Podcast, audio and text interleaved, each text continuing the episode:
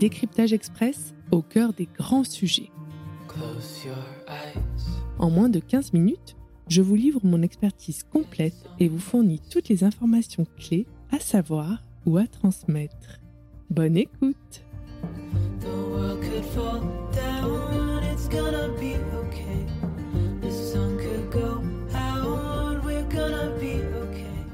Que fait-on après un test de grossesse positif? Cette question, je la reçois toutes les semaines. Si vous venez de découvrir votre test de grossesse, dans le cadre d'une grossesse souhaitée, je précise, félicitations. Je vous vois souvent arriver en panique à mon cabinet. Rassurez-vous, nous sommes là pour vous aider et vous aiguiller. Voici les étapes recommandées qui suivent un test de grossesse positif. Je prends ici le parti du scénario où la grossesse désirée est évolutive, c'est-à-dire que j'exclus ici les arrêts de grossesse spontanée et les grossesses extra-utérines. Si votre test urinaire est positif, on contrôle le test par une prise de sang avec le dosage des hormones qui s'appelle HCG au laboratoire. C'est sur ordonnance par votre gynéco, sage-femme ou médecin généraliste. Normalement, vous devez pouvoir avoir accès à ce test sans ordonnance, mais spoiler alerte, les labos refusent souvent ou vous demandent l'ordonnance quand même. La première décision à prendre concerne le choix de votre professionnel de santé pour le suivi de votre grossesse. Vous avez plusieurs options. Le choix du praticien vous appartient si vous êtes en bonne santé. Le médecin généraliste. Si vous êtes en bonne santé, votre médecin généraliste peut tout à fait vous suivre. Il vous voit en consultation mensuelle, prescrit des bilans sanguins, mais ne réalise généralement pas le suivi échographique. La sage-femme. Les sages-femmes peuvent également vous suivre, vous le savez. Ce sont les acteurs en première intention des grossesses considérées à bas risque. Elles s'inscrivent dans un suivi global, réalisent des échographies, la préparation à la naissance, et même peuvent vous faire des accouchements en plateau technique. Elles effectuent le suivi postnatal à domicile et la rééducation du périnée. Le gynécologue obstétricien sont spécialisés dans le suivi des grossesses, des plus simples aux plus compliquées. Ils seront présents en salle de naissance en cas de complications et peuvent aussi assister aux naissances physiologiques. Cela dépend de leur organisation. Donc à vous de trouver le professionnel qui vous correspond en fonction du lieu choisi pour la naissance. Souvent, il y a un suivi conjoint gynéco-sage-femme qui travaille ensemble, main dans la main, tout au long de votre grossesse. Personnellement, je préfère suivre mes patientes à partir du début de grossesse, faire connaissance, car euh, vous retrouver en salle d'accouchement reste un privilège euh, extraordinaire. Mais le manque d'obstétriciens fait que nos délais de rendez-vous sont souvent longs, et même si nous vous rencontrons uniquement en fin de grossesse, nous mettons tout en œuvre pour votre sécurité. Je reviens à notre prise de sang. Si la prise de sang confirme la grossesse, il faut prendre votre premier rendez-vous avec votre gynéco, votre sage-femme, pour ce que l'on appelle l'échographie de localisation. Comptez 5 semaines d'aménorrhée minimum, c'est-à-dire 5 semaines après le premier jour de vos dernières règles, au mieux 6 semaines d'aménorrhée pour entendre l'activité cardiaque de l'embryon.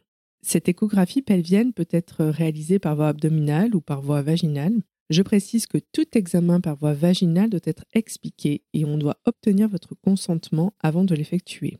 Si vous vous sentez mal à l'aise, dites-le sur le champ et souvenez-vous que vous êtes la personne la plus importante de votre vie et que personne n'a de supériorité sur vous et certainement pas un professionnel de santé. Cette échographie permet de confirmer la présence d'un ou plusieurs sacs gestationnels dans l'utérus ainsi que le nombre d'embryons, donc euh, vous dire si vous êtes enceinte de un ou de plusieurs bébés. À l'issue du rendez-vous, vous aurez une ordonnance avec la réalisation d'un bilan sanguin standard, donc de sérologie, ainsi qu'une ordonnance pour de l'acide folique. Et si vous n'en preniez pas avant, je rappelle que la prise d'acide folique est recommandée dès le désir de grossesse et même deux mois avant la fécondation. Voici ce que le premier bilan recherche. Une NFS, ce qu'on appelle la numération formule sanguine, à la recherche d'une anémie ou d'une carence en fer. Une glycémie à jeun pour dépister précocement un diabète les sérologies toxoplasmose, rubéole, pour connaître votre statut sérologique et vous expliquer ensuite, hépatite B, hépatite C, les sérologies HIV1 et HIV2 si vous êtes d'accord avec cela, les sérologies de la syphilis, le groupe sanguin, une analyse d'urine avec le dosage du sucre et de l'albumine chaque mois pour dépister le diabète et la prééclampsie. Si vous êtes immunisé contre la toxoplasmose, vous n'aurez pas à refaire la prise de sang chaque mois. Dans le cas contraire, si vous n'êtes pas immunisé contre la toxoplasmose, vous aurez à contrôler tous les mois la prise de sang en faisant attention à votre alimentation pour ne pas attraper la toxoplasmose enceinte. Enfin, si vous n'êtes pas immunisé contre la rubéole, vous aurez à contrôler cette prise de sang jusqu'au cinquième mois de grossesse.